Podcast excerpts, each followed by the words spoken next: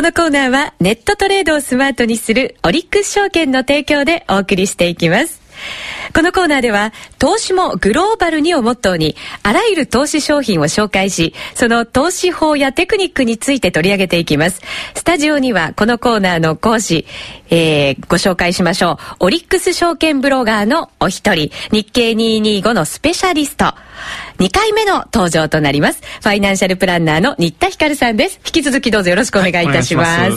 すそして、グローバル投資なら、オリックス証券にお任せ。オリックス証券の福島正さんです。こんにちは。こんにちは。よろしくお願いします。今週もどうぞよろしくお願いいたします。はい、今日はですね、爽やかトリオで お送りしていこうと思うんですが、福島さんなんか異論がありそうですね。新田さんはね、本当爽やかです、ね、爽やか王子なんですよね。私はそんなでもないよね。見た目は爽やかですよ、福島さん。そうですかね。ええじゃあよかった。まあ中身は置いといて。はい、さあそれでは今日はこんな3人でお送りしていきますが今日はですねザ・グローバル投資9回目実践編の2回目としまして日経225ミニ攻略法と題してお送りしていこうと思います新田ひかるさんにお越しいただいてますからね、はい、じっくりお話伺いますけれども、まずは福島さんあの7月にオリックス証券のお客様の動向についてお話を伺ったいんですが、うん、どうですか？現在なんか変化みたいの出てきてます？あの取引ボリュームに関してはですね、はい、あの今年の3月まあ今年だけで言うとあの3月をボトムにですね、はい、あの4月は回復して5月ちょっとまた取引量減ってるんですけども、えー、えー、6月4月とあの取引量がまた増えているようなあの今状況ですね。はあ、そうするとじゃあお客様の環境というか、うん、状況は少しずつ改善してきてるっていうことでしょうかね。ねうんうん、新田さんもそんな手応えみたいなものは実際にあったりしますか？はい、やっぱり日経平均はかなり強い感じで推移してきてるなっていう感じはしますね。うんうんうんはい、そうなんですね。じゃあ少しずつこう温まってきたというふうに考えてもいいのかもしれませんね。はい、さてリスナーの方から質問をいただいてますので、まずはご紹介させていただこうと思います。ラジオネームはぐれぐもさんからいただきました、はい、ありがとうございます。オリックス証券さんに口座開設の書類を送りました。ということです。嬉しいですね。嬉しいですね、えー、225先物ミニをトレードしたいと思っています。ということなんです。まさに今日のテーマですからね、ね、はい。新田ひかるさんのブログでは決済機能などがとても便利そうなのでもう少し詳しく教えてくださいっていうふうにいただいてるんですよね。そうですね、はい、決済機能、まああのー、ちょっとどこの部分を、あのー、おっしゃってるのかっていうのもあるんですけども、えー、あの当社の場合、まあ、あの返済まず返済のところなんですけども返済に関してはですね、あのー、まあ、銘柄というかあの現月によっていくつか上場、まあ、していてですね、あのあるんですけども、えー、個別に返済するやり方とあの一括で、えー、返済する方法がありまして、はい、おそらくですねこの一括返済っていうのが、あの非常に便利でですね、ええ、あの同じ銘柄で当然あのまあ、昨日立てて今日何枚か立てて時間もですね同じ日でも立ててる枚数とか多分いろいろあると思うんですけども、はい、あの一括返済をあの押していただくとですねその中でもいろいろあの指定ができてですね例えば縦日の古い順に、えー、指定できたり、うん、えー、縦単価の安い順高い順とかって、えー、指定もできますしそれからもっと細かくですね一つ個別の明細ごとにですねあの決定の、まあ、返済の順位をを、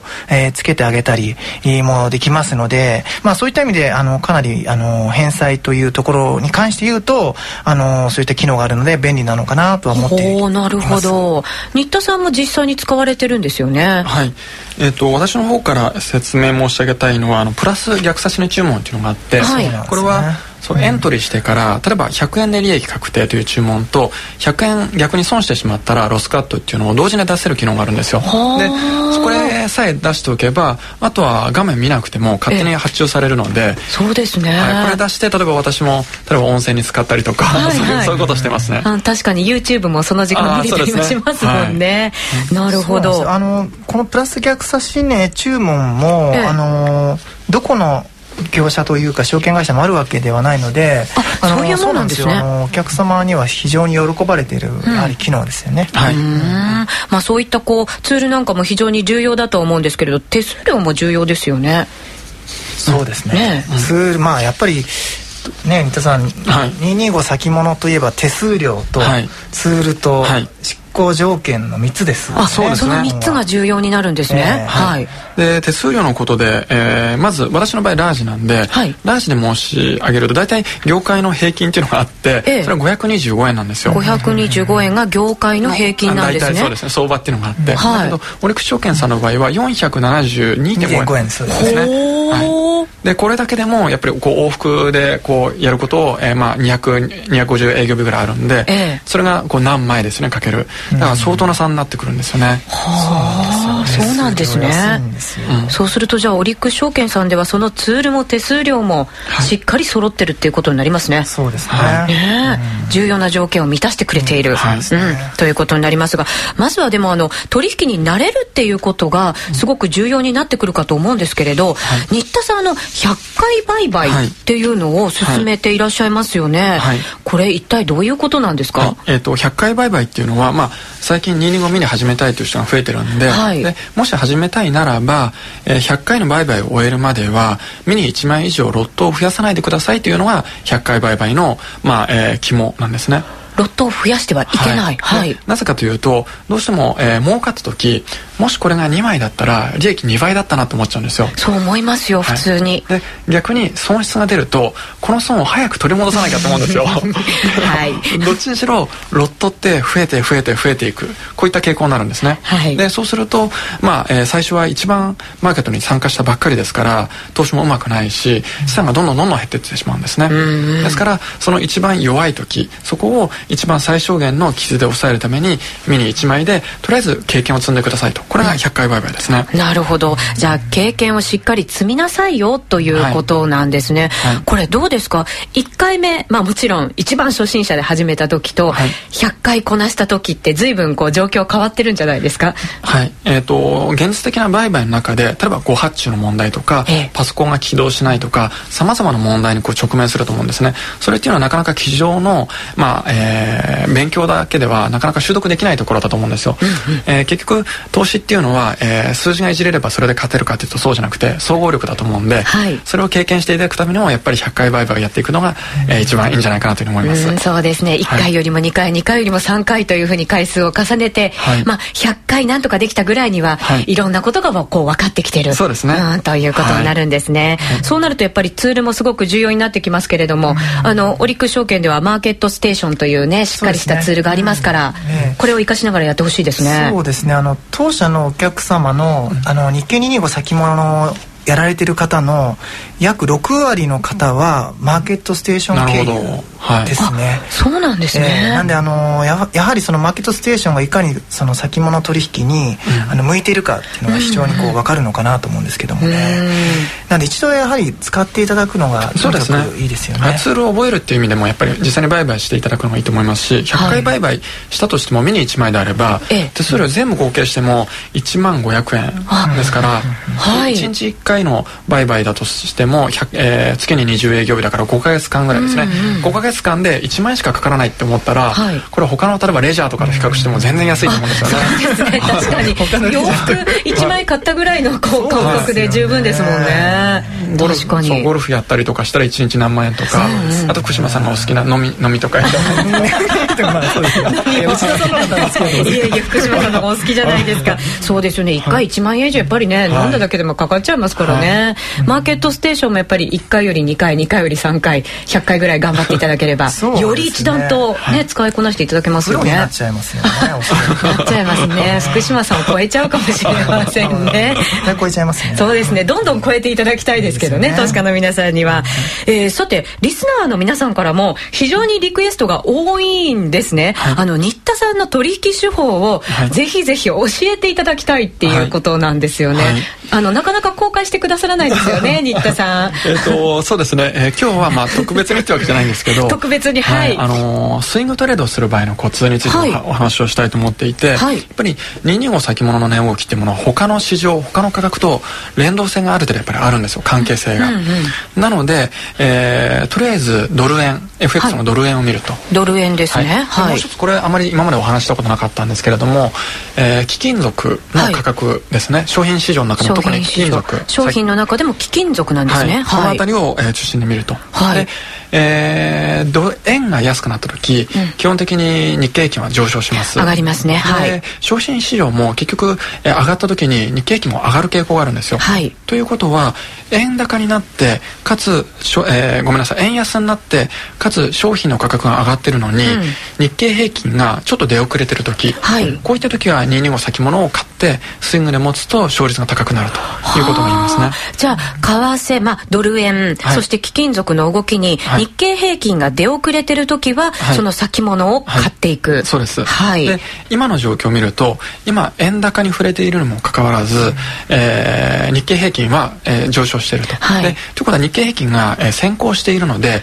うん、今スイングトレードで買うと比較的それほど有利とは言えないかもしれない、ね、ちょっと割高になってきちゃってるってことになりますかね。という可能性もあります、はい、ですから絶好のタイミングを狙って買いに行った方がスイングの場合は確実かなというふうに思います。はあなるほど、はい、これでも売りから入るって手もありますか？ね。もちろんあの売りから入る分には全然 OK です、うん、はい、なるほど。じゃあその円とかあとは商品なんかの相関関係をこう見ながら、はい、買いなのか売りなのかをこう考えていくっていう日経平均が割安なのか割高なのかを考えていくっていうことが必要になるんですね。すねはい、あとここでこれもあの ETF の方もちょっと、はい、えー、触れておきたいと思ったんですけれども、あのじゃあ貴金属の価格何で見るかっていうと、えー、つい一昨日ぐらいですか東証さんの方で3日前ぐらいに、えー、貴金属の ETF が上場してます。でなので私は、まあえー、この貴金属 ETF の価格の変動を見たりとかあとは、えー、これに関連する、まあ、銘柄例えば、まあ、別に推奨銘柄というわけではないんですけれども、えー、チタン工業とか、はい、そういった価格が、まあ、今上昇してるんですね、まあ、私もポジション持ったりとかしてるんですけど個別株も、はい、あの新田さんやられてるんですね。はいそうです。これの値動きを見ながら、はい、これが上昇していてじゃあ日経225との関係はどうなのかとか、うん、そういうのを見ていくっていうのが一つのコツですね。なるほど、はい、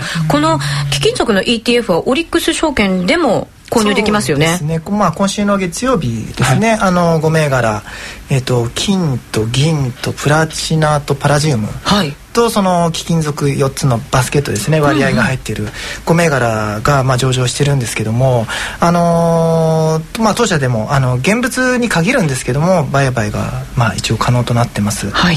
であのー、まあ、商品に関する ETF であの8月3日に、まあ、大商さんの方であの WTI の原油も、えー、上場されて、まあ、原油の方はもうあの8月3日に上場されてかなり認知されてるので、うんえー、あのかなりあの取引量増えてるみたいなんですけども、まあ、おそらくこういった金の ETF もあの、まあ、金以外のあの銀とかプラチナとかプラチウムってこれ初めてなんですよ日本で。そうですね、えー、なので今ちょっと話題になってますので、はい、まあ、少しずつ増えていくのかなと思っております。はいわ、かりました。しかもこのの、えー、貴金属 ETF って税金利益が出た時の譲渡益税がかからないっていうメリットがあるんですよ。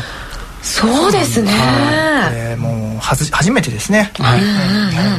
そういったところでもやっぱり注目ですね。はい、金属も注目ですね。はい、はい。お話伺ってまいりました。ぜひリスナーの皆さんも参考にしていただければと思います。え今日は日経225ミニについて教えていただきました。オリックス証券では新田さんが個人投資家の質問に答えてくれるブログがすごく好評だということなんですよね。あれ内田さんまだ見てないんですあの私ちらっと覗きましたよ。決まってるじゃないですか福島さん。そうですそんなニヤニヤしながら。いやあの本当新田さんのブログはですねあの今まああの内田さんおっしゃったようにあの質問ボックスっていうのがありますので、はい、まあ、そこにあのたくさんの書き込みがやはりありましてでその質問に対して新田さんがやっぱり丁寧にあのブログ上で、ね、えー、あの答えいただいてるんでとにかくページビューがですねもう全然落ちずに、ええ、あのまあ、人気のブログ、うん、になってますね。なんかあのその個人投資家の方が数行質問で寄せてくれたのを新田さんその何十倍もなんかね あのお返事してくださったりしてますもんね。